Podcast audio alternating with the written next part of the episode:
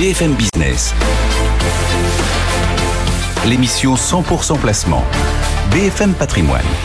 Vincent Tourelle. 11h passées de 1 minute sur BFM Business. C'est reparti pour une nouvelle heure de BFM euh, Patrimoine, l'émission 100% euh, placement avec nos meilleurs experts pour vous guider dans vos choix d'investissement. Dans un très court instant, on va prendre de nouveau des nouvelles de la bourse euh, avec Aude Kersulek à Euronext, une bourse qui veut terminer la semaine en beauté. On gagne 0,65% actuellement sur le CAC 40. Mais avant cela, on fait le point sur toute l'actualité économique avec Laura Cambeau. BFM Business, l'info éco.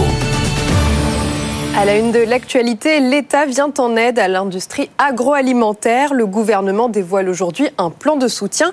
Un fonds de 500 millions d'euros va être créé pour consolider le secteur composé majoritairement de PME. L'objectif, aider l'agroalimentaire à affronter de nouveaux défis, la flambée des coûts, mais aussi la transition écologique. La FNSEA en colère contre les distributeurs. Alors que les négociations commerciales se sont achevées, la présidente Christiane Lambert dénonce que les industriels ne reçoivent pas la part qui leur est due. Elle était l'invitée de Good Morning Business. Les industriels ont pris leur part d'effort, ils ont même perdu pas mal. Mais c'est vrai que les distributeurs qui étaient habitués à, marger beaucoup euh, ont eu du mal à faire des efforts. Moi, j'ai vu la publication des résultats de Carrefour récemment. On va pas pleurer sur le sort de Carrefour. Donc, euh, ils ont gagné des parts de marché parce qu'ils ont continué la guerre des prix. Et c'est d'une spécificité française. Moi, je suis présidente européenne. Le taux d'inflation en Europe, il est plus élevé qu'en France. Mais quand nos industries passent des, demandent des hausses en Allemagne, ils les obtiennent, alors que l'inflation en Allemagne est de 21%, elle est seulement de 14% en France. Christiane Lambert qui termine son mandat à la tête de la FNSEA dans trois semaines. Recul de la production industrielle française en janvier, moins 1,9% selon l'INSEE, une baisse inattendue. Les experts tablaient sur une légère hausse. Dans le détail, la production se replie surtout dans les matériels de transport, près de moins 7%. Et dans ce contexte, une bonne nouvelle pour Fos-sur-Mer. Le port de Marseille devrait accueillir d'ici 2025 une giga-usine de panneaux photovoltaïques, la plus importante jusqu'à présent en Europe. Plus de 3000 emplois directs vont être créés, 5 gigawatts d'électricité solaire vont être produits. Le projet est porté par l'entreprise Carbone.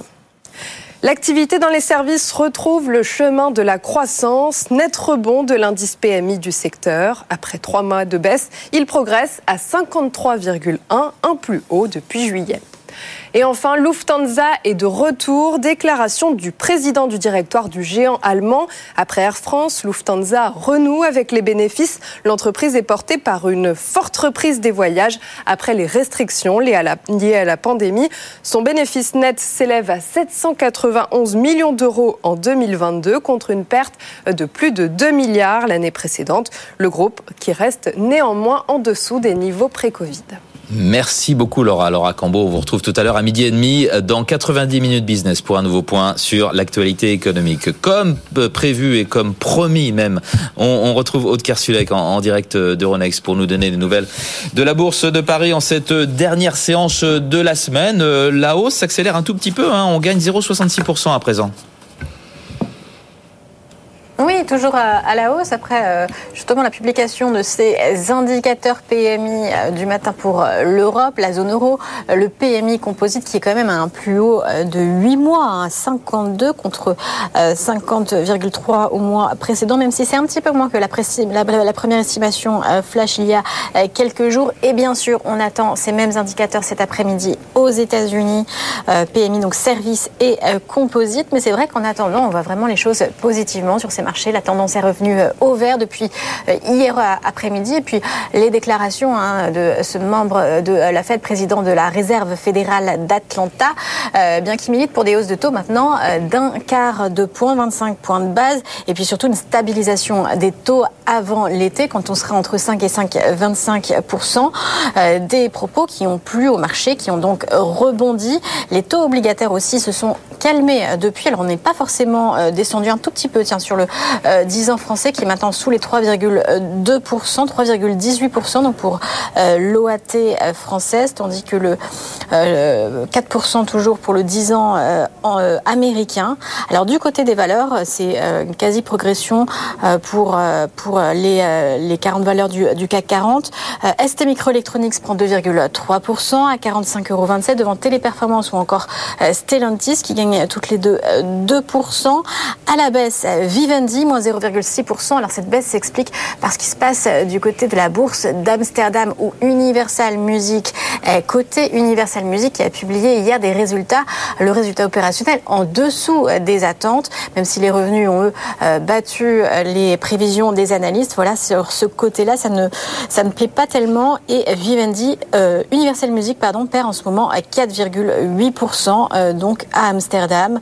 Euh, du côté des résultats, on peut aussi euh, signaler euh, le rebond de CGG plus 3% après son retour dans le vert en 2022 avec un résultat net à 44 millions d'euros et CGG anticipe une marge hein, d'EBITDA entre 39 et 41% et un chiffre d'affaires en hausse de 15 à 20% l'an prochain. C'est donc bien salué et puis en Allemagne, retour dans le vert aussi pour Lufthansa dans l'aérien.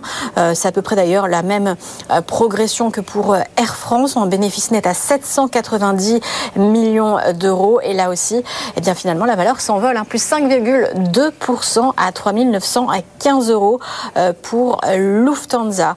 Euh, le marché parisien qui est donc à la hausse hein, euh, ce matin, plus 0,6%, une hausse similaire du côté du DAX ou de l'Eurostox qui prend en ce moment plus 0,78% et on est bien revenu sur les 7300 points à 7327 points. Merci beaucoup Aude. Aude Karsulek en direct de Tous les matins sur BFM Business.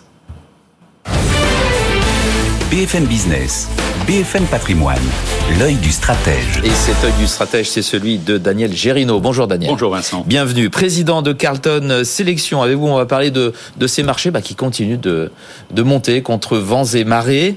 Euh, quand je dis vents et marées, euh, l'inflation, euh, les taux, euh, les taux qui, qui vont continuer de, de monter. On va parler aussi de la saison des résultats, puisque maintenant on a, on a eu toutes les grandes publications euh, françaises notamment. Et puis la Chine, on reparle de plus en plus de la Chine et ça, ça donne de, de l'optimisme Déjà, votre état d'esprit sur les niveaux actuels des, marchés, je vous demande ça à chaque fois, mais là, à 7328, pour ne parler que du CAC. Alors vous allez me dire, il y a les bourses européennes et les bourses américaines, mais à ces niveaux-là, est-ce que vous êtes confortable ou pas?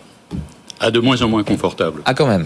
Parce que la dernière fois, vous, vous l'étiez, me semble-t-il. Oui, mais ouais. alors, euh, lorsqu'on s'était vu, on avait parlé, de, le, le CAC avait fait euh, 5-6%, ouais.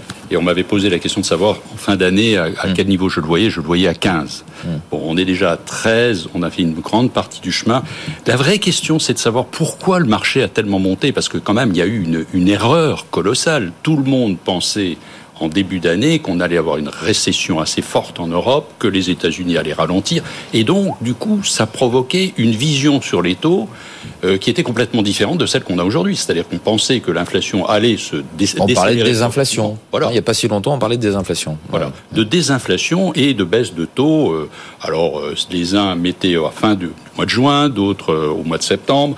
Quoi qu'il en soit, Parler de la Fed là. La, euh, oui, ouais. la, la, vision a complètement changé. Mmh. C'est-à-dire que le paradigme a totalement dérapé, et aujourd'hui, on se dit mais finalement la croissance sera peut-être pas si mauvaise. Simplement, quand on regarde en 2022 la croissance de la zone euro, si on pose la question à un investisseur ou à un kidam, 3,4%, mmh. c'est quand même pas mal, mieux que les États-Unis. Et il y a eu un changement de ton à partir du mois de septembre 2022. Tout a basculé la Chine, le Hang Seng a commencé à repartir très fortement à la hausse, et les marchés européens. Et il faut se rappeler qu'à cette époque-là, la parité euro-dollar était à 0,96. On, était, on, tombé, avait on était tombé sous la parité. Sous la parité. Mmh. On avait des PE en Europe qui étaient de 11,5, 12, 18 aux États-Unis.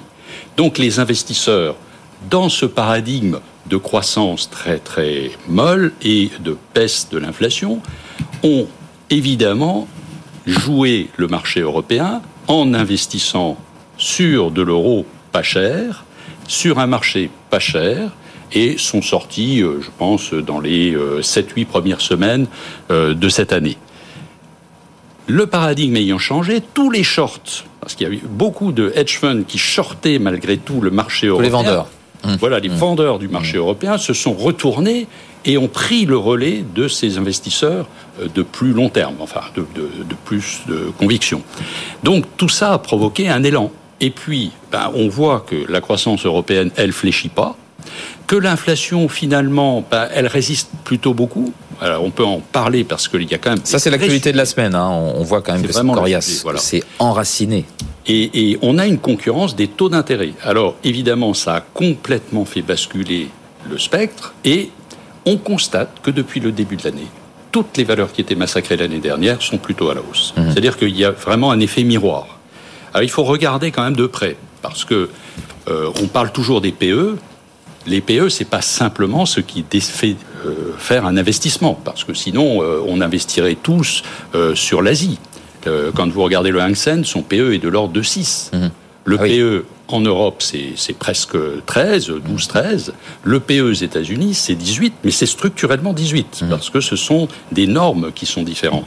Maintenant, quand on, on, analyse vraiment la, le momentum du marché européen, moi je pense que la croissance économique, un peu partout dans le monde, dans les pays avancés, va être divisée par deux. D'accord. Euh, On, on prévoit 0,7 en Europe. Là, là en 2023. D'accord. On prévoit maximum 1% aux États-Unis. Hmm. Donc vous voyez que l'élan, euh, il n'est pas là. Hmm. Il n'est pas là. Donc ces niveaux ne sont, sont, pas justifiés Alors, compte tenu des perspectives de croissance. Ils sont justifiés par rapport au retrait que l'on a eu les années passées. Oui, mais là, en 2023. Alors le CAC 40, il faudrait parler du CAC 36. D'accord. Parce que quand vous retirez ces fameuses quatre valeurs qui ont tiré le, luxe, exactement, hmm. mais aussi des valeurs comme Total, hein, euh, qui ont quand même très fortement tiré la cote vers le haut. Tout le reste, euh, c'est plutôt plan-plan. Hmm. Et si on retire les GAFAM ou les, grosses valeurs de tech des indices S&P ou Nasdaq, ben, on s'aperçoit que 2022... Ça, on dit ça depuis, depuis plusieurs années. Voilà, on, arrive à la même chose. Hmm. On arrive à peu près à la même chose. Donc, effectivement, moi je pense que le marché euh, a eu raison d'aller assez vite, mais attention, les perspectives sont quand même pas au sommet. Hmm. Après, pourquoi est-ce qu'on a considéré que la bourse européenne, finalement, pouvait être intéressante, qu'il y avait une reprise? C'est tout simplement qu'on avait noirci le tableau avec la crise entre l'Ukraine et, enfin, la guerre entre l'Ukraine et la Russie, euh, qui a provoqué à une époque un vrai retrait et une défiance, parce mmh. que l'Europe est extrêmement tributaire de l'énergie. Et puis crainte d'une troisième guerre mondiale, c'est quand même quelque chose qu'on entendait euh, de façon récurrente euh, ces derniers mois. Ouais. Mmh. Avec une menace mmh. évidemment nucléaire. derrière tout ça, on s'est aperçu que finalement l'Europe s'est plutôt confortée. Les pays ont une vision plutôt globale, notamment en matière de ressources énergétiques. Certains pays ont fait preuve de fragilité, comme l'Allemagne, qui a tout concentré, qui a mis l'intégralité de son énergie entre les mains de la Russie, alors que la France, vous vous rappelez que la, France, son premier producteur de gaz, bah, c'est la Norvège, ensuite c'est l'Algérie, et ensuite c'était simplement la Russie. Et on s'est aperçu qu'avec la baisse du prix de l'énergie, hmm. et finalement plusieurs facteurs qui ont convergé, à savoir baisse du prix de l'énergie depuis le mois de septembre, comme par hasard, c'est hum. exactement le moment à partir duquel le CAC a commencé à repartir. Mais également les coûts salariaux, les coûts hum. réels salariaux. Mais justement, ils sont. oui. Va, va pas y avoir de, de boucle euh, prix-salaire comme on, dit quand on voit justement les niveaux d'inflation que l'on a. Là, c'est l'actualité de la semaine. Hein. On a eu euh, hum. France, Allemagne, Espagne aussi, zone euro. Tout va dans le même sens. Jusqu'à quand on pourra dire bah non, il n'y a pas de, de boucle prix-salaire Alors, le, pour l'instant, il n'y a pas de boucle prix-salaire en Europe. Euh, aux États-Unis, on a eu une hausse du, coût salarial unitaire euh, et une petite hausse de la productivité. En fait, ce qu'il faut regarder, c'est l'inflation, le coût unitaire du travail et la productivité. Malheureusement, la productivité est en baisse en Europe. La productivité est très faible aux États-Unis, elle est ressortie à 1,7 venant de 1,2, ce qui fait qu'en glissement annuel, elle est encore négative. Et le coût salarial a augmenté, euh, mais augmenté moins que les trimestres précédents. Donc, aux États-Unis, on est en train de décélérer. C'est pour ça d'ailleurs que on a toujours une résistance sur l'inflation corps, mais elle n'augmente plus. En Europe, pour l'instant, on a été protégé par les boucliers, hmm. mais ça peut pas durer. Bah déjà, il est un petit peu moins euh, avantageux ce bouclier énergétique. Tout à fait. Hein. Mais on va avoir un autre souci, hmm. c'est que quand vous décomposez l'inflation, l'inflation européenne, 11% du chiffre d'inflation est lié à l'énergie. Toujours. 20% est lié à l'alimentaire. Ah. 40% est lié aux services. Ah oui, donc l'énergie, c'est plus grand-chose finalement. C'est plus grand. Ouais, ouais, ouais. 40% les services. Là, ce sont les salaires. Voilà. Et là-dessus, effectivement, il y a un sujet. Et le reste, c'est les biens, c'est-à-dire 25%. Conséquence de l'inflation, là encore, pendant combien de temps les entreprises qui ont publié de, très bons résultats, on a vu la, période là euh, se, se dérouler, euh, vont-ils pouvoir tenir euh, leur marge? Vont-elles pouvoir tenir leur marge dans ces conditions? Alors, il y a les grandes entreprises et les petites. Mm. On voit les négociations dans l'alimentaire, c'est quand même très intéressant. J'entends, Mm. écouté BFM Business Matin, il y avait une émission absolument remarquable justement sur le partage entre les grandes entreprises et les PME. Les PME ont pratiquement toutes signé, ça veut dire qu'elles ont accepté en fait de moduler leur prix. c'est les gros qui résistent. C'est les gros qui Ah ouais. résistent. Hum. Et bizarrement, vous voyez que par exemple des gros comme Carrefour qui euh, affichent des résultats euh, pharaoniques, mais même total des résultats pharaoniques, alors qu'il y a un an on nous expliquait que c'était une catastrophe parce que les matières premières montaient. Et on voit que les résultats sont au top. Donc il y a un petit hold-up d'inflation qui s'effectue quelque part euh, sur les grosses sociétés. Et c'est pour ça que les, les, les, les marchés financiers ont parfaitement intégré cette donnée c'est que les, les grosses sociétés ont profité finalement de cet effet inflation. Et euh, les investisseurs ne s'y sont pas trompés, ce qui explique la forte progression aussi des marchés européens par rapport à d'autres marchés. Mais est-ce que ce mécanisme va pouvoir perdurer? C'est pour ça que nous sommes chez Carlton beaucoup plus prudents, parce qu'on considère qu'il y a en gros plus de, de 75% du chemin qui est déjà réalisé. On a mangé notre pain blanc. Attention par la suite, il va falloir être sacrément sélectif. Parlez-nous un petit peu de vos, vos convictions, justement, chez, Alors- chez Carlton, dans, dans le, le, le contexte que l'on a dressé là. Nous, on a, on a fortement investi euh, depuis un an et demi dans le luxe, euh, parce que clairement, euh, c'était le secteur avec du pricing power. On en parlait beaucoup. On a investi également sur de la tech, comme Nvidia. Euh, Nvidia, c'est une société qui a fait des résultats, mais enfin, c'est- juste pharaonique à- par rapport au, au cours de bourse qui s'était littéralement effondré. Depuis le début de l'année, ça fait 60% de hausse. Par contre, si vous regardez depuis un an, ça fait moins 4.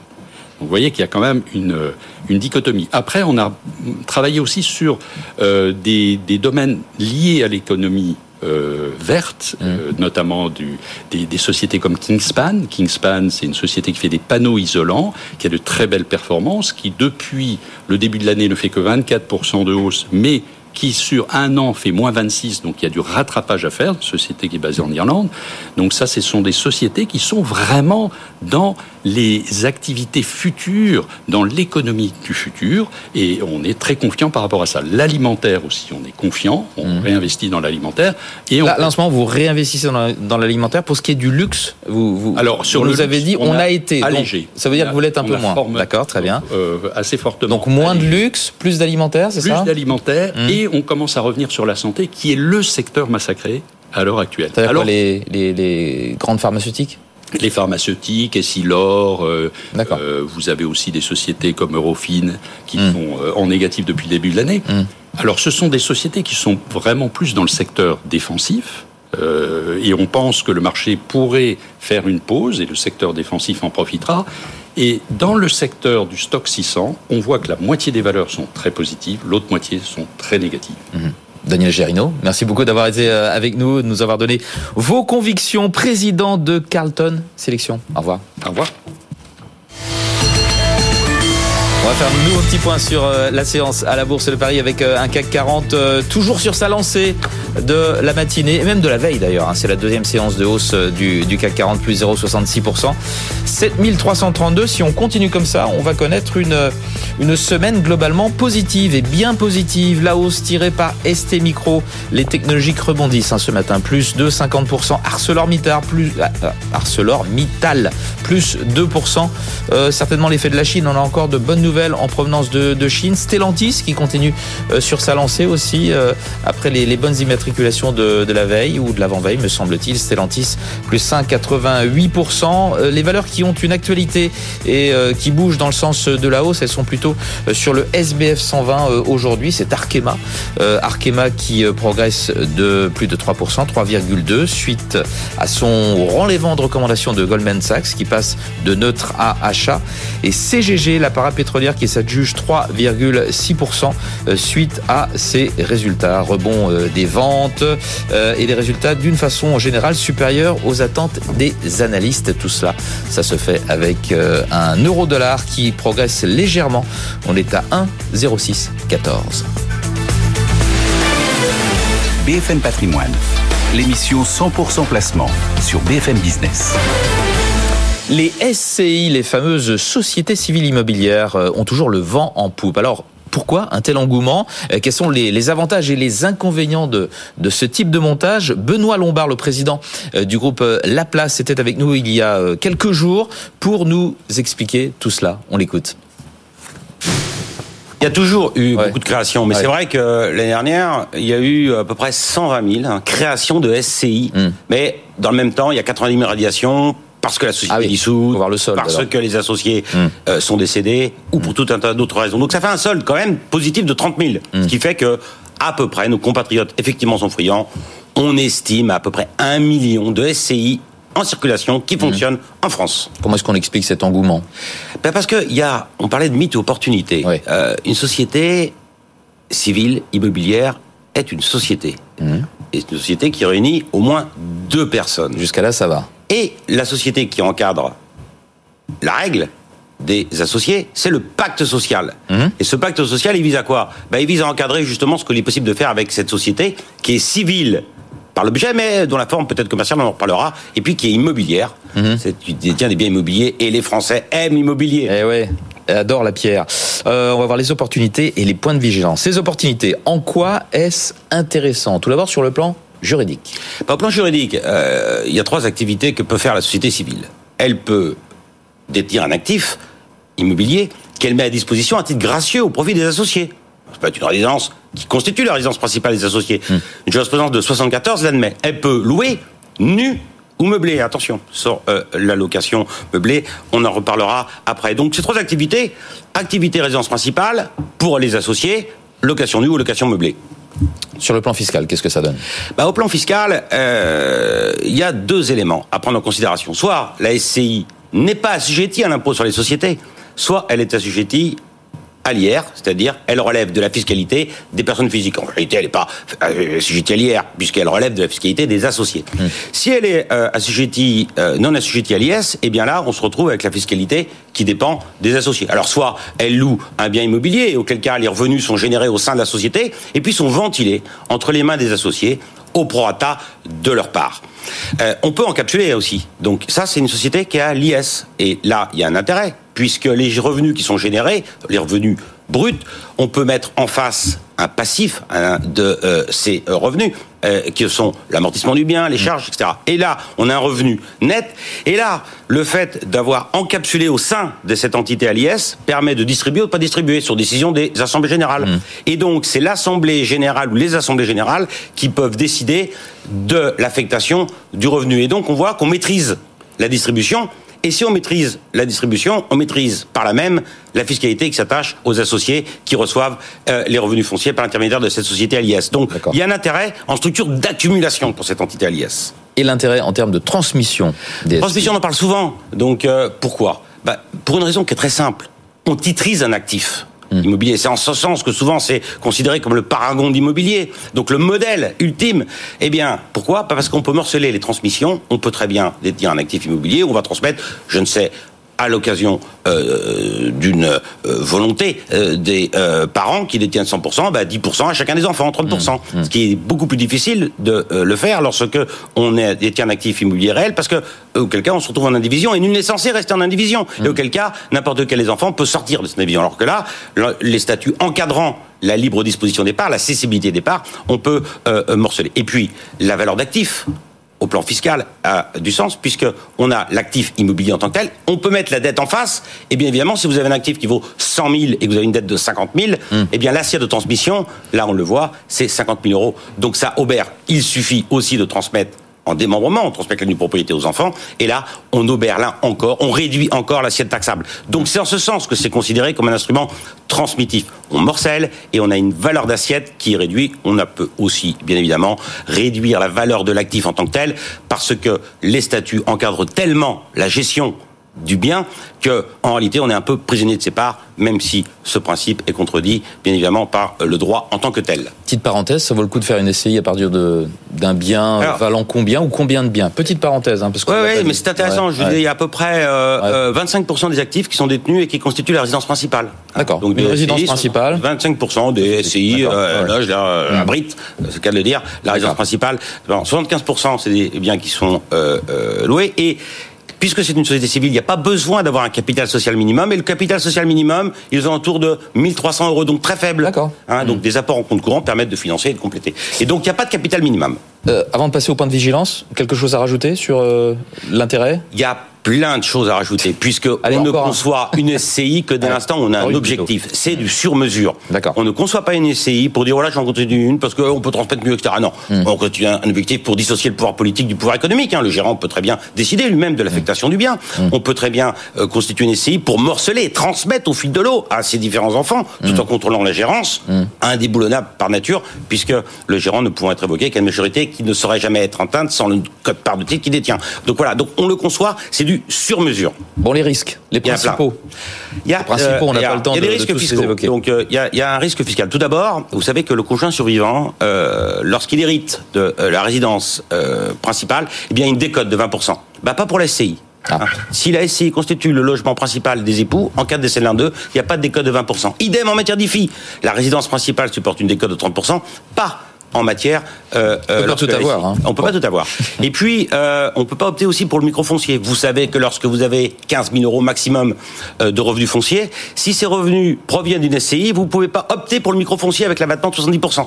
Donc, euh, sauf si vous détenez un bien euh, par ailleurs. Donc, en tant que tel, il y a des contraintes, il y a des risques euh, fiscaux, puis il y a un risque aussi qui est important. C'est les obligations comptables. Le principal risque des SCI, c'est les SCI qui n'ont pas de vie sociale. Donc, il y a des obligations comptables. Il faut des assemblées générales. Il faut déclarer euh, dans les 2072 lorsque on n'est pas assujetti à l'IS.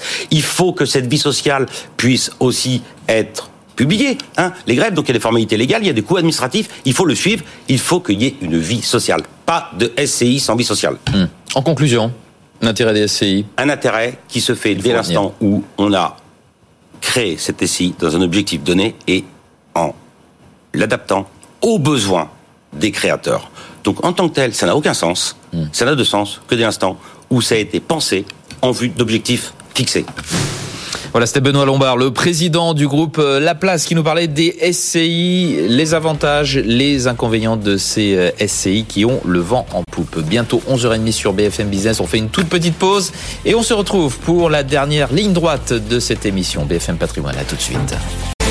BFM Business. L'émission 100% placement. BFM Patrimoine. Vincent Tourelle. 11h31 sur BFM Business, c'est la dernière ligne droite de cette émission BFM Patrimoine jusqu'à midi comme promis. On retrouve Stéphane Saudutaille chez technibourse.com.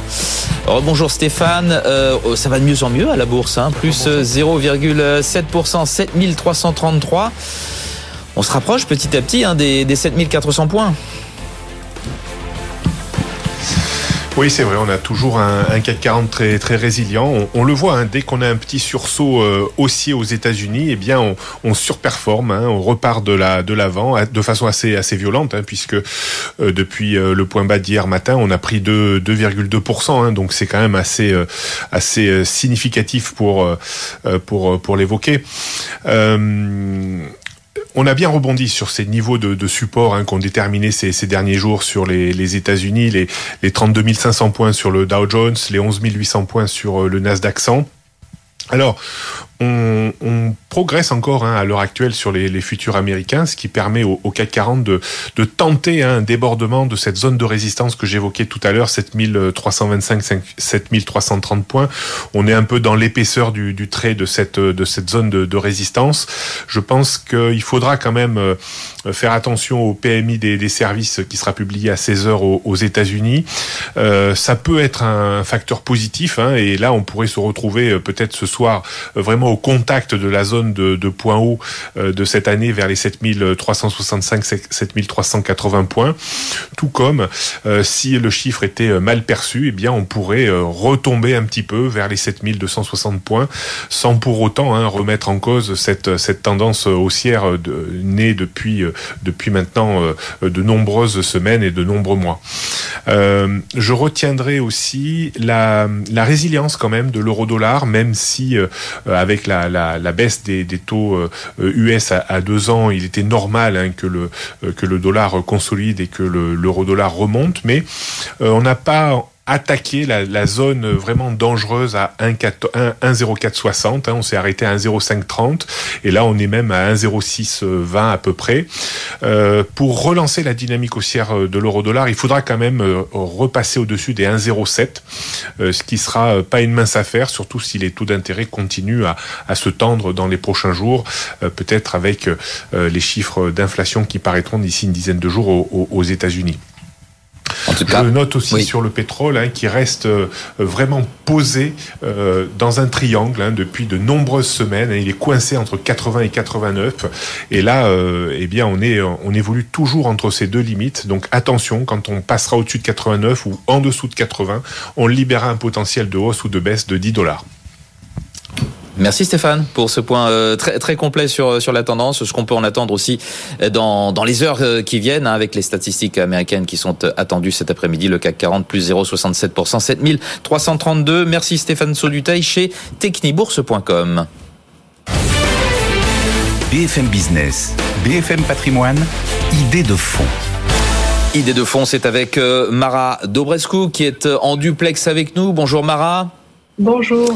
Analyste de fonds chez Morningstar, suffit-il de changer de nom pour être un fonds durable? C'est la question que l'on va se, se, poser avec vous aujourd'hui. Euh, et c'est d'ailleurs l'objet d'une de vos, de vos publications. Exactement, nous avons publié récemment une étude qui analyse les fonds d'investissement traditionnels qui ont été repackagés à un moment donné ou à un autre, euh, repackagés pour prendre en compte des critères environnementaux, sociaux euh, et de gouvernance. Pour résumer, euh, on constate qu'ils ne sont pas toujours à la hauteur euh, des fonds lancés expressément comme fonds ESG en termes d'ambition de, de durabilité. Alors, y a-t-il beaucoup de ces fonds repackagés, donc en version ESG alors, depuis l'introduction du plan européen pour la finance durable en 2018, on a euh, près de 1000, plus exactement 988 fonds domiciliés en Europe qui ont changé de nom, donc euh, ils ont, qui ont fait un rebranding, qui ont ajouté dans leur nom et dans leur processus de gestion euh, du langage, des termes liés à la durabilité. Et on a voulu voir en fait à quel point ces fonds euh, rebrandés restaient quand même indirectement exposés à quatre domaines controversés. On a pris euh, les armes controversées, c'est-à-dire entre autres les mines antipersonnelles, les armes biologiques et chimiques, le charbon thermique, les énergies fossiles et le tabac. Et on a regardé euh, en quelle mesure ces quatre domaines étaient représentés dans les revenus euh, des entreprises sous-jacentes à ces fonds. Et donc, est-ce que ces, ces, fonds repackagés ou rebrandés sont, sont vraiment restés à l'écart de ces domaines que vous, que vous venez de citer? Voilà. Alors sur les armes controversées, on constate que ces fonds rebrandés, donc euh, si le graphique s'affiche à l'écran, c'est sur la ligne bleue, ces fonds ont baissé leur exposition aux armes controversées par rapport à avant le rebranding, mais ils restent quand même plus exposés que les fonds qui étaient orientés ESG euh, depuis leur lancement. Sur l'exposition au charbon thermique, on voit que ces fonds rebrandés ne s'en sortent ni spécialement mieux ni pire que les autres fonds euh, ESG et même sont à peu près en ligne avec les fonds euh, traditionnels. En fait, il y a une petite baisse de l'exposition au cours du temps, mais comme le charbon thermique reste euh, présent dans l'univers d'investissement de ces fonds, il est clair que la crise énergétique de l'hiver 2022 euh, a quand même ralenti les projets de sortir, entièrement du charbon et ce sur le marché dans, son ensemble. Pour ce qui est du tabac, l'exposition converge assez vite euh, vers celle des fonds qui étaient lancés expressément comme des fonds durables. Et en revanche, pour l'expo aux énergies fossiles, c'est intéressant de constater qu'elle baisse fortement sur une période de six mois qui a entouré le changement de nom et le changement de marque, donc entre trois mois avant et trois mois après. Mais par la suite, il n'y a pas vraiment d'amélioration durable et le niveau d'exposition indirecte aux énergies fossiles reste à peu près constant. En conclusion, Mara, est-ce que cela reste moins durable que les autres fonds ESG Voilà, donc dans l'ensemble, ces fonds renommés euh, repackagés montrent une amélioration de leur profil de durabilité au moment où ils changent de nom, mais dans la plupart des cas, ils n'arrivent pas à égaler d'autres fonds durables et ces efforts pour devenir plus ESG, euh, euh, pour ainsi dire, ces efforts semblent s'estomper avec le temps. Par contre, ces fonds, souvent, au moment où ils changent d'étiquette, arrivent à attirer des flux parce que beaucoup d'entre eux euh, n'étaient pas vraiment dans le radar des investisseurs avant le changement de marque, souvent parce que la performance n'était pas vraiment au rendez-vous. Donc, ce changement d'étiquette leur, donne un petit coup de, de, visibilité, mais prudence sur ces fonds qui, dans beaucoup de cas, ne sont pas forcément les meilleurs sur le plan, financier et en plus n'arrivent pas vraiment non plus à la hauteur en termes de leurs engagements extra-financiers. C'est ce que l'on retiendra. Beaucoup Mara Dobrescu pour cet éclairage sur euh, les fonds repackagés en version ESG. Euh, Mara Dobrescu, analyste de fonds chez Morningstar. BFM Business, BFM Patrimoine, les réponses aux questions. Et pour ces réponses aux questions, François Monnier d'Investir, euh, Andrzej Kavalek de Moneta AM sont de retour avec nous. Rebonjour messieurs. Euh, on va commencer avec vous. Tiens, une question de Marie-Ange. J'ai des actions Saint-Gobain qui ont fortement rebondi depuis le début de l'année. Dois-je prendre mes bénéfices?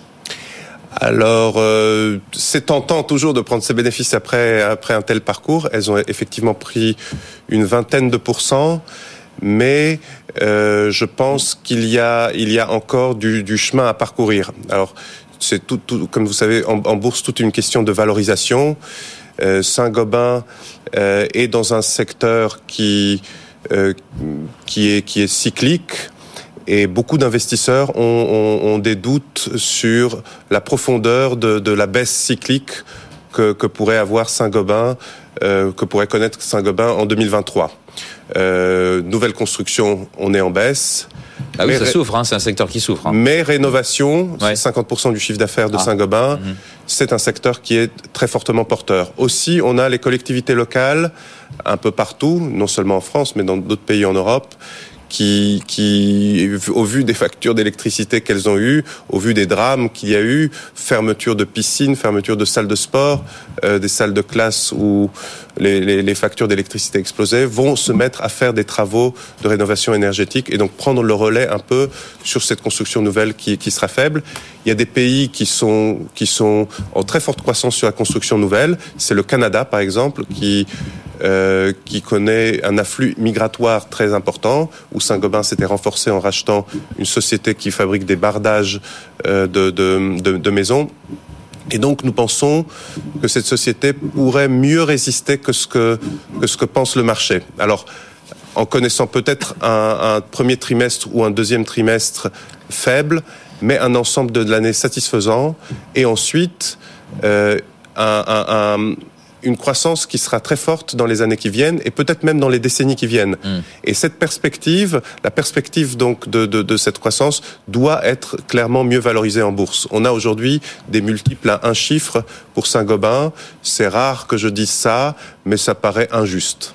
Donc, euh, Marie-Ange ne on, pas encore se, on se laisse porter encore. Ouais, voilà, très bien. Euh, un petit avis euh, justement euh, d'investir sur ce titre Saint-Gobain France. Nous, on est positif sur, sur Saint-Gobain. Euh, je rejoins ce que, ce que vient de dire Andrzej. Je rajouterai que le management reste très confiant quand même. D'abord, ils ont lancé un plan de, de, de rachat d'actions qui montre de, de, près de 400 millions, ce qui est assez assez nouveau. Hein. Il faut voir que dans les entreprises qui sont extrêmement cycliques, le cash, ça vaut très très cher. Donc euh, on n'aime pas euh, faire ce genre, ce genre d'exercice. Donc ça montre qu'ils n'ont pas du tout de, de, de soucis de, de, gestion du cash, que les affaires euh, sont bien bien margées, comme on dit. Il y a une bonne rentabilité. Donc ça, c'est un, un, gage de confiance. On a toujours aussi, euh, malgré la, la, la, forte hausse du titre de, près de 20% depuis le début de l'année, une forte décote par rapport à, aux, aux concurrents. Et on a du mal à justifier pourquoi une décote aussi importante, quand on voit les, valorisations qu'on peut obtenir du côté de Sika, etc. On se dit, mais que là, il y a une sorte d'injustice boursière. Donc, euh, peut-être que Saint-Gobain est encore pas suffisamment compris de la part des investisseurs. Et justement, sur ce pôle de, de rénovation, euh, qui est promis quand même un, un bel, un bel avenir. Quand on voit que dans les médias, on parle quand même beaucoup de passeports ah, thermiques. En France, oui. Euh, donc, euh, voilà. Je sais pas comment c'est ailleurs en Europe. Voilà, en mais, France, mais je pense ouais. que c'est, on est, c'est, pareil partout. Donc, donc voilà, il y, y, a un véritable marché. Donc, mm. et puis on a, oui, on a des perspectives de croissance à moyen et long terme, en plus d'avoir dans le viseur un bon deuxième semestre. Donc euh, ça mériterait de, rester euh, aujourd'hui dans les portefeuilles, même si le titre a, ça, a fortement rebondi depuis le début de l'année. On reste avec vous, euh, François, pour cette question de Joseph sur euh, Edenred. Pourquoi est-ce qu'Edenred a du mal à suivre le CAC 40 depuis le début de l'année, malgré des résultats records? Bon, il y en a beaucoup qui publient des résultats records hein, oui, oui. Depuis, depuis, quelques jours, et euh, la performance boursière n'est pas n'est pas à l'image de ce qui a été publié. Alors, ce que je peux dire à Joseph, c'est que euh, ça dure depuis plus les. Les performances ouais. records euh, méritent toujours, enfin, on les retrouve toujours à un moment donné dans le cours de bourse. Euh, simplement, il faut, euh, ça dépend de la, période sur laquelle vous, regardez le comportement du titre. Donc, Edenred, qu'est-ce que c'est? C'est un acteur qui est, euh, qui est un champion des tickets restaurants, des tickets mobilité, des tickets télétravail. Il y a une forte croissance. On l'a vu l'année dernière avec une croissance de, près de 25% de l'activité, 25% des profits. Donc, tout va bien, un excellent bilan. Simplement, on a eu quand même une forte rotation sectorielle, voire thématique, en, en ce début d'année 2022, où les investisseurs se sont dit, bah, ça y est, c'est fini. Il y aura plus de hausse des taux. Donc les entreprises très endettées, avec des bilans très fragiles, ont euh, fortement monté. Edenred, c'est tout l'inverse. C'est euh, beaucoup de cash, du cash qui est placé, euh, et c'est une valeur liée, on va dire, type inflation. Euh, et on pensait qu'au début d'année, ben, finalement, l'inflation, c'était plus un sujet. Ça peut leur devenir. nous, on pense que l'inflation, c'est pas tout à fait terminé, et on, on l'a vu cette semaine, là, hein, avec toutes les publications. On l'a vu là, cette semaine, et si jamais la Chine confirme qu'il y a un surplus ah oui. de croissance, mmh. ça risque de, de, de montrer que l'inflation va peut-être pas atteindre de nouveaux pics, mais on va rester sur des niveaux élevés.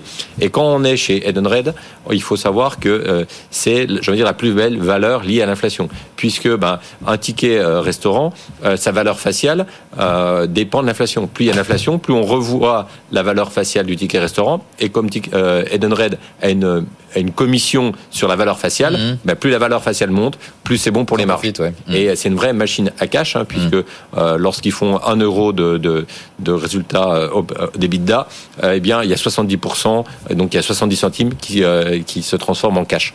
Donc, donc ça, c'est une, une, vraie valeur. Et ce cash, il peut être placé. Avant, il était placé à zéro. Maintenant, il est placé avec quelques pourcents. Donc, l'activité, elle reste euh, très belle, j'ai envie de dire presque magnifique. Hein. On devrait encore avoir cette année en 2023, alors qu'on parle de ralentissement économique, encore une croissance de l'ordre de, de, 12%. Donc moi, je, tiendrai euh, ma position sur Edenred et je serai pas du tout inquiet, euh, même si depuis le début de l'année, bah, il se passe rien. L'année n'est pas terminée. On a vu deux mois. Alors c'est vrai, deux mois de forte hausse du marché et avec des investisseurs qui ne voyaient aucun risque. Il, peut arriver qu'il y ait des mois où on recouvre un petit peu du risque et Edenred, c'est une belle valeur Il faut voir aussi que là, quand on regarde les, performances par euh, thématique, là on a un écart qui est quasiment record entre les valeurs cycliques et les valeurs défensives. Et alors c'est vrai, les valeurs défensives, elles sont un peu chères, elles ont bien fonctionné. Là en ce moment ça marche moins bien, mais euh, ne plus avoir de valeurs défensives dans un portefeuille, je pense que euh, ce serait une erreur. Donc on dit à Joseph, ça va finir par, euh, par payer. Absolument. Hein, Edenred. Je ne sais pas si vous avez un avis sur, euh, sur Edenred. Et sur les valeurs inflation, ouais. hein, apparemment c'est une valeur inflation. J'ai pas vraiment d'avis. Ouais. Euh, le seul petit commentaire que je pourrais faire, c'est une expérience personnelle. Hmm. Mmh. C'est que chez, chez Moneta, alors nous sommes vraiment une société peu significative de l'écosystème. Mais modeste. nous venons de, avec 30 salariés, nous ouais. venons de changer de prestataire. Euh, nous étions chez Edenred et là nous avons fait confiance à une petite start-up, Et on avait regardé euh, pour, pour, pour faire ce, ce, ce switch, mmh. on avait fait une petite analyse de marché des, des, des solutions, et c'est vrai qu'il y a, bon, disons peut-être 5 ou 6 ans, Edenred pourrait paraître monopoliste. Euh, autant aujourd'hui il y a un certain nombre de nouveaux acteurs qui se voilà, positionnent. Mmh. Euh, Est-ce que c'est ça qui qui qui, mmh. qui calme les ardeurs des investisseurs? J'ai pas vraiment d'avis. Bon, c'est toujours intéressant d'avoir des expériences de terrain. Donc voilà. Donc ce sera à suivre. vous avez plus de choses à dire sur Veolia, me semble-t-il, hein, puisque Robert vous demande que penser des résultats de Veolia, euh, qui a publié là euh, cette semaine, c'était même hier d'ailleurs. Oui. Euh, au vu de la performance boursière du, titre, euh, on peut se dire voilà il y a Veolia, faut en avoir. Veolia, c'est une société qui, avait été très fortement euh, attaquée l'année dernière sur de nombreuses thématiques, sur de nombreuses thématiques, euh, la dette no, no, notamment, le positionnement de ses actifs en, Europe centrale, euh, qui sont un peu proches du front, euh, l'inflation, etc. Veolia a aussi une perception de société cyclique un peu comme Saint-Gobain, qui, qui, à mon avis, est injuste, puisque depuis la fusion avec Suez, hmm. les activités cycliques, selon eux, c'est 15%.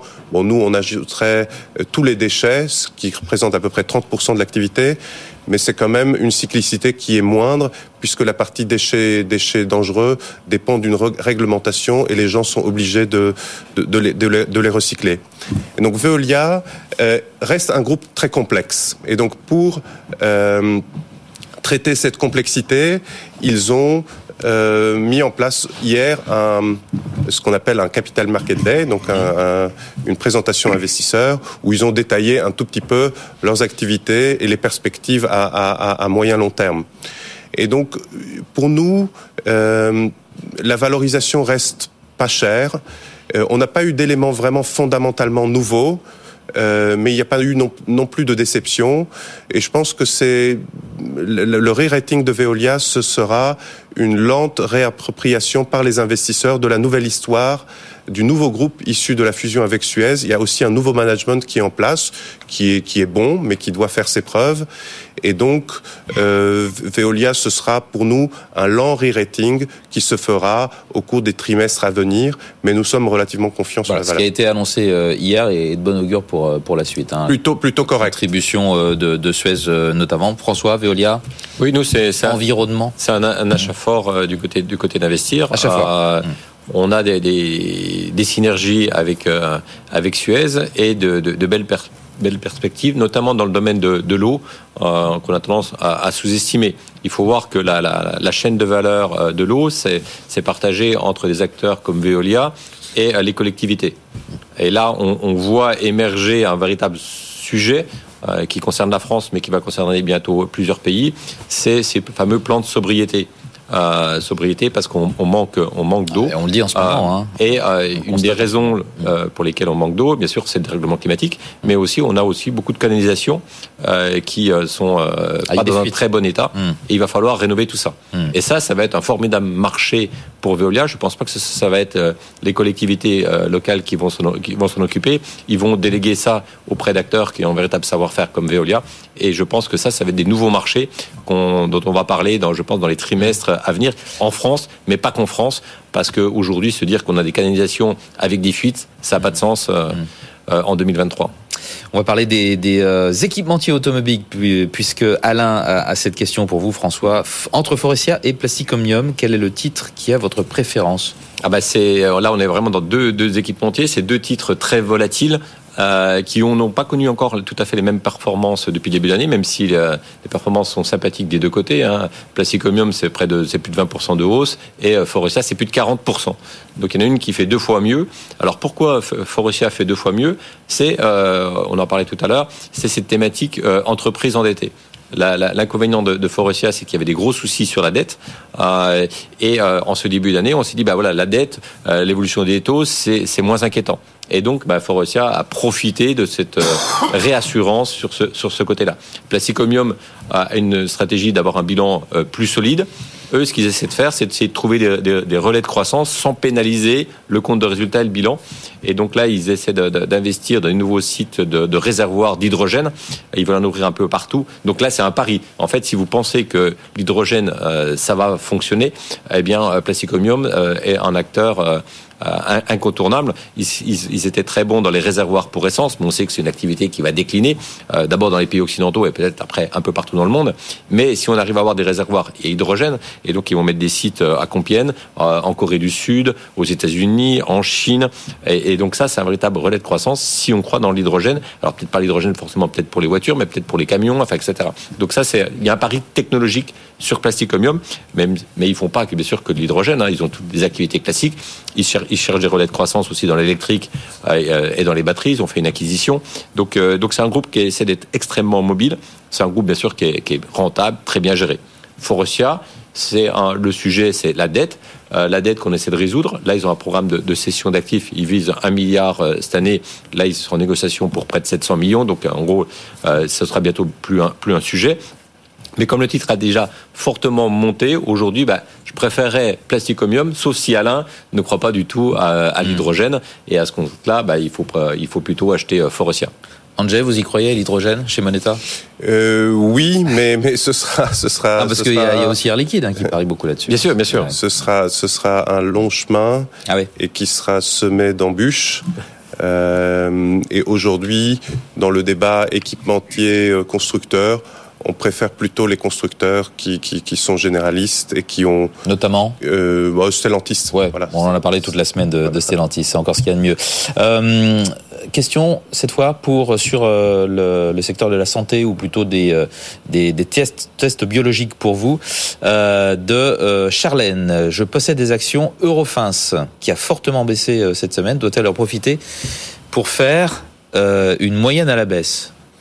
Charlène en particulier, justement. Alors... Profiter pour en racheter, pour moyenner à la baisse, voilà. Voilà, Eurofins, c'est un titre, c'était c'était une des valeurs stars de de de de, de l'époque Covid, oui. puisqu'il bah, c'était c'était grâce à eux qu'on pouvait qu'on pouvait faire les tests les Covid, euh, qui a connu un pic. Euh, euh, de son cours de bourse fin 2021 et depuis euh, une, une, une, dégringolade qui, qui s'est accélérée effectivement cette semaine puisqu'ils ont déçu sur les marges. Euh, donc cours divisé par deux euh, depuis depuis un an. Leur explication sur la marge qui en baisse, c'est effectivement l'arrêt des tests Covid, c'est prévisible, mais aussi l'inflation, des grèves de biologistes en France, euh, l'arrêt par certains clients food d'un certain nombre de tests. Bon, ils n'ont pas mentionné euh, la grêle et les sauterelles, mais enfin, en tout cas, il y avait beaucoup de, de raisons pour, pour, justifier ce recette de marge mm. qui était une surprise pour le marché, d'où la forte sanction sur le titre, mm. moins 12% euh, hier. Et donc maintenant, ils nous disent, voilà, on vise 24% de marge, mais en 2027. Alors, nous sommes en 2023. 2027, c'est dans très longtemps. Euh, pour nous, aujourd'hui, euh, il est peut-être un peu trop tôt euh, pour se repositionner sur Eurofins. Il vaut mieux laisser le marché digérer ces informations. Il vaut mieux laisser au marché prendre en compte euh, euh des, des, réalisations effectives et tangibles sur les prochains trimestres afin, avant, de se, avant de se repositionner. Et je rappelle, faire des moyennes à la baisse, euh, c'est une des voies les plus sûres vers la ruine. Ah, carrément. Et, donc, il faut faire très attention avec si ce on petit croit, exercice. Si on prend en une valeur, si on prend en une valeur. Voilà, mais ouais. en tout cas, l'état d'esprit moyenne à la baisse n'est pas un bon état d'esprit euh, d'un investisseur. Voilà. François Meunier quel regard sur Eurofins Je partage l'avis sur la moyenne à la baisse. En ouais. revanche, euh, nous sommes à l'achat sur, sur Eurofins. Ah, d'accord. Euh, mais il faudrait être patient. Parce que ça, ça revient aussi à des tarifs, à des, à des prix euh, intéressants, un cours intéressant? Oui, ça, mais, mais là, en ce moment, c'est pas, c'est pas, on n'est pas sur le sujet du Covid. Euh, on, on, aurait pu, en, en, ce début d'année, lorsque la Chine a annoncé le 8 janvier qu'ils allaient rouvrir les, les frontières, qu'il y aurait plus de quarantaine, qu'il y aurait plus de confinement, on pourrait se dire, bah tiens, il y aura peut-être un, un, véritable, à nouveau, un sujet Covid. peut-être qu'il y aura une mutation du Covid. D'ailleurs, c'est ce qui nous, a, ce qui nous rassure aujourd'hui en Chine, c'est mmh. qu'il n'y a, pas, y a pas de mutation. Donc euh, là, il y avait euh, éventuellement une thématique euh, Covid, euh, comme ça a très bien marché les années précédentes. Mais là, cette thématique Covid, on ne la voit pas du tout euh, émerger. Et on a aujourd'hui un, un, un, biais, c'est que les entreprises qui ont emploient énormément de, de, de collaborateurs, avec l'inflation de la masse salariale, il y a aujourd'hui un véritable sujet sur des tensions et eux, sur la rentabilité. Mmh. Euh, ça, là, c'est le cas euh, chez, chez Eurofins. Donc, euh, ce sont des, des, grands employeurs. Donc, il y a une pression à la baisse sur les marges un contexte qui est moins favorable sur ces thématiques-là, eh bien, on peut se dire que à court terme, il faut peut-être mieux faire des emplettes ailleurs. Voilà, justement, dans la santé, en quelques secondes, il y a mieux à faire? Bah, dans la santé, euh, à la rigueur, il faudrait aller sur des, des acteurs qui euh, déçoivent tout le temps, euh, comme euh, Sanofi, et en se disant, bah, très peut engageant. Peut-être qu'un jour ils arriveront à, à trouver un, un, relais de croissance euh, au Dupixent. Un jour, 2027. mais mais au, comme la valorisation est extrêmement faible. Ouais euh, que vous avez un petit peu de rendement euh, et que la valeur n'est pas du tout attendue, euh, ça peut être une bonne surprise. Alors est-ce que la bonne surprise viendra en 2023 ou 2024 Mais vous savez, la, la bourse, c'est du temps long. Hein. Mm. alors il y a, d'un côté les détraders, mais la plupart sont ruinés à, à, la fin de chaque semaine. Et ceux qui gagnent vraiment de l'argent, c'est des gens qui sont plutôt patients mm. et qui se positionnent en amont. Qui évitent de moyenner à la baisse. Voilà. Probablement. Merci beaucoup, messieurs, d'avoir euh, été euh, à nos côtés à deux reprises hein, pour vos chroniques respectives et pour avoir répondu à toutes les questions de nos téléspectateurs et nos auditeurs. François Monnier de la rédaction d'Investir et euh, Andrzej Kavalek, Moneta AM. Et bonjour Sandra, Sandra Gandouin. Bonjour Vincent. Vous présentez comme tous les jours 90 minutes business. Business, qu'y a-t-il au programme On va revenir sur la chute des crédits IMO avec eh Marie Cœur de Roi, mhm. évidemment. On va revenir aussi sur le bilan d'Emmanuel Macron en Afrique. Il termine sa, sa visite aujourd'hui en Angola et au Congo-Brazzaville et en République démocratique du Congo. Et puis on parlera de, de mode, de maroquinerie. Est-ce qu'on peut faire de la mode aujourd'hui de façon responsable? C'est notre invité qui nous en parlera. Deuxième partie de l'émission, comme tous les jours, avec Lorraine Goubou, 12h55. On aide à recruter les entreprises et on répond à toutes les questions que vous nous avez posées euh, sur cette adresse avec vous à bfmbusiness.fr. Merci beaucoup Sandra et ça commence donc à euh, midi. Soyez euh, en notre compagnie. Voilà, BFM Patrimoine, c'est fini pour aujourd'hui et pour cette semaine. Je vous rappelle le CAC 40, plus 0,76%. Il accélère un petit peu sa hausse. 7339 et il est bien parti pour connaître une semaine globalement positive. Très bonne journée à toutes et à tous et puis avec un petit peu d'avance, très bon week-end. BFM Patrimoine, l'émission 100% placement sur BFM Business.